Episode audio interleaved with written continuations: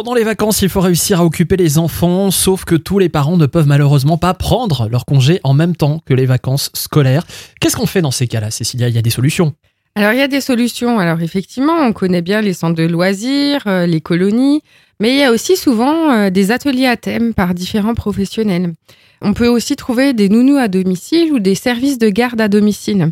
Ça arrive souvent que, bah, malheureusement, en plein milieu de nos congés, ben, il y a un petit souci au bureau, on doit retourner travailler. Euh, qu'est-ce qu'on fait? Mhm. Avoir quelqu'un au pied levé qui puisse euh, venir garder nos enfants, ben, c'est pas toujours possible.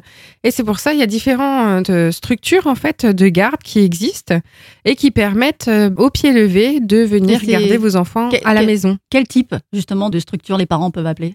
Alors, il y a plein de services possibles, hein, comme euh, l'association Mille Pattes, euh, aide à domicile, sous mon toit.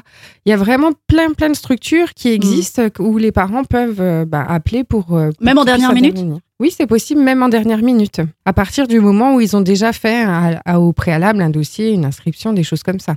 Et malgré la situation sanitaire actuelle, tout ça, ça continue de fonctionner. Oui, les modes de garde continuent à fonctionner, même les CLSH. Hein, tout Centre de loisirs sans hébergement, ce qu'on appelait à l'époque centre aéré. Donc tout ça, ça continue à fonctionner parce que ben, forcément, les parents travaillent, ils ont besoin d'un mode de garde. Très bien. Eh bien, demain, on va parler des familles qui, elles, vont profiter des vacances ensemble et on va recharger les batteries en famille pendant les vacances.